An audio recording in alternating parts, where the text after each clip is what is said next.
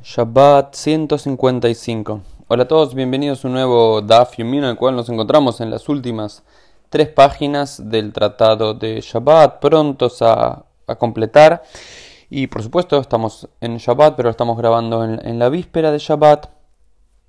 Y todo este último capítulo versa de un tema muy complejo y muy particular que tiene que ver la relación entre un yudí, un judío y sus animales o los animales en Shabbat. Porque teniendo en cuenta que hay más de un versículo bíblico, por lo menos en eh, las dos veces, en las dos versiones del Decálogo, tanto en Éxodo como en Deuteronomio, en el cual se establece que no solamente uno debe descansar en Shabbat, sino también sus siervos, sus siervas, sus hijos y también sus animales. Hay una noción de que los propios animales tienen que de alguna forma descansar en Shabbat, lo que se llama Shvitat Be'emot. Que el Shabbat también no solo Shabbat Bnei Adam, el Shabbat para los seres humanos, sino también el Shabbat para los animales. Voy a aparecen dos Mishnayot aquí y ahora voy a decir las cuestiones generales y las enseñanzas generales.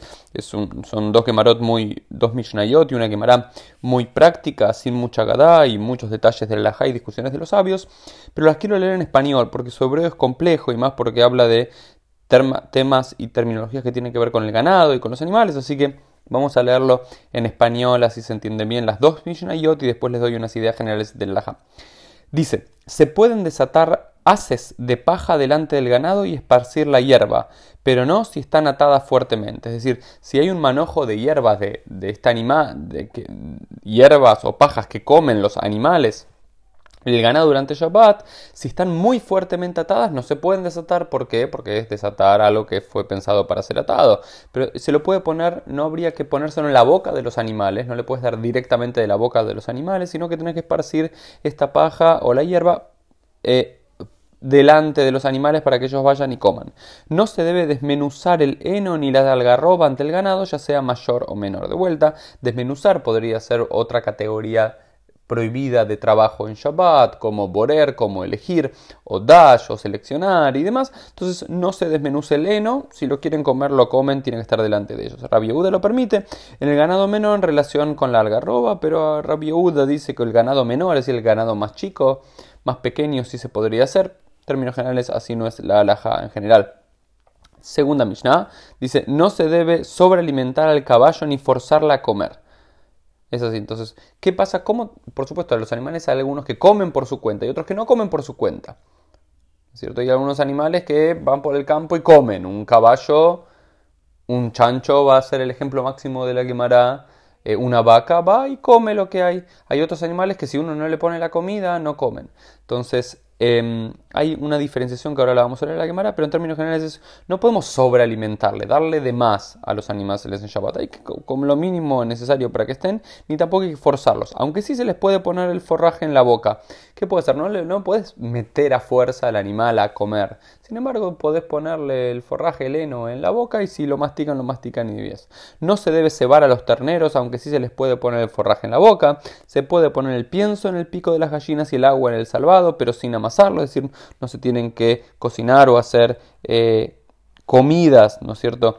También o preparar comidas para los animales en Shabbat. No se debe poner agua delante de las abejas o delante de las palomas que están en el palomar, pero sí delante de las ocas, gallinas y palomas domésticas. Entonces, Aquí en esto último eh, despierta la atención de la quemará en decir que hay dos tipos de animales, ¿no es cierto? Y la terminología de la quemará es la siguiente, mesonot, eh, anei mesonotan aleja, ah, be anei ein mesonotan aleja.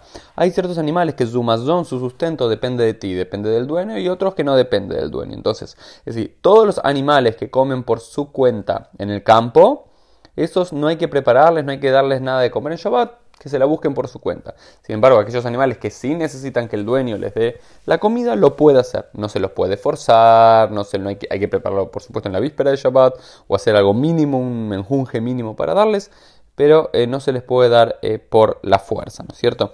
Eso también aparece aquí en la, en, en la quemara. Y lo que aparece al respecto es, por ejemplo, la diferencia en un perro, es el ejemplo de la quemara, un perro, no generalmente, por lo menos como lo entiende la quemara, no come cualquier cosa. Entonces a un perro hay que darle la comida. Pero a un cerdo, si uno tuviese un cerdo, no se le podría dar la comida delante de él. Y, después, en relación a eso, dicen algo muy interesante, la, la quemara dice, lit de aniami kalba, belit de atir, de atir, Mejazira dice, no hay animal más pobre que el perro y no hay animal más rico que el cerdo. ¿Por qué? Explican por qué, por qué es pobre el, el, perro. Porque el perro come muy pocas cosas. No come casi nada, es muy como muy meticuloso en lo que come, muy cuidado, hay comida balanceada para perros y demás, así lo entiende la cámara. En cambio, el cerdo come cualquier cosa. Y ahí interesante, ¿no? La riqueza y la pobreza tienen que ver por cuánto uno está dispuesto y puede digerir y puede tragar y puede comer. Entonces, la diferencia entre el perro y el cerdo como el perro como el máximo animal doméstico y el cerdo como un animal, entre comillas, eh, salvaje que se alimenta y vive eh, por su cuenta. Esto fue el corto Daf Yomi del día. Nos vemos Dios mediante en los próximos dos días para concluir juntos el tratado de Shabbat.